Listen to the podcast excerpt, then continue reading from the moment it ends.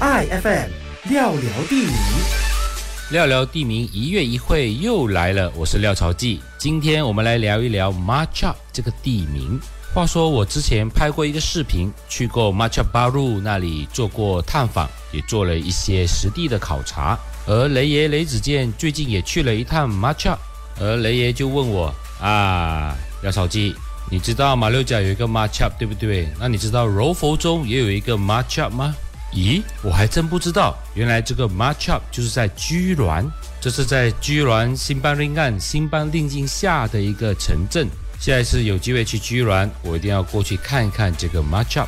Matchup 巴鲁马街巴鲁这个地名哦，对于喜欢去马六甲旅游的朋友们应该不陌生哦。随着地方深度旅游的盛行。许多去了马六甲以后呢，都会往阿罗嘎架的方向前进，然后就会进入马乔巴路这个新村。当地的文史工作者也做了人文地图。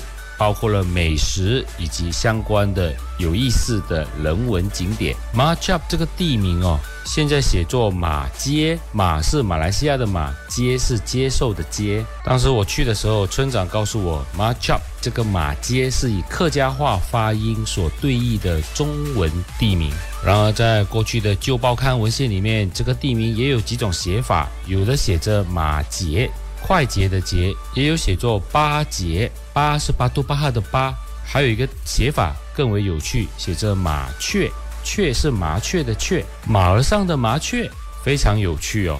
去到马加巴路，你可不得不吃 roti co。面包干，哎，这个很有趣。如果时间赶得好的话，还能够看到它的制作过程。这家琼园乡面包厂依旧用传统的方式来制作 roti co，而且是几代人都在做这个工艺。说到马街这个地名哦，它是来自一位传奇的人物，他叫做 Dato Machop，所以 Machop 是以他的名字作为命名的。他是从印尼的苏拉威西过来马六甲经商，后来当上了苏丹的皇家宗教师。他原先落脚的地方是现在叫做马恰拉莫的地方。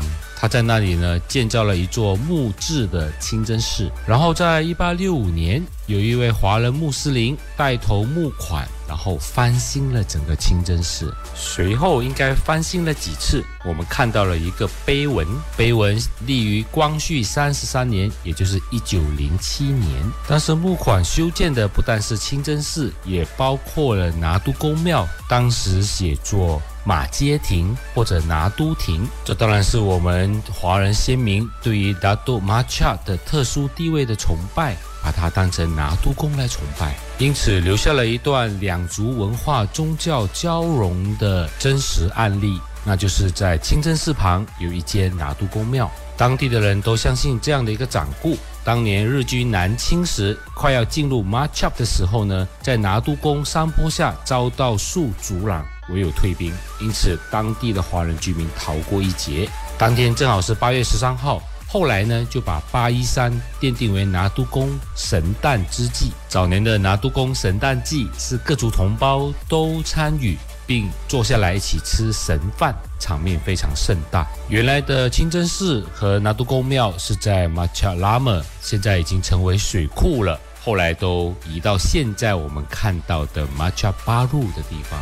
踏入九十年代以后，由于伊斯兰教义的规定，在清真寺一旁的马街亭或者是拿督亭就不让当地华人举办拿督诞了。我是廖朝记，聊聊地名，我们下个月再聊。I F M 廖聊地名。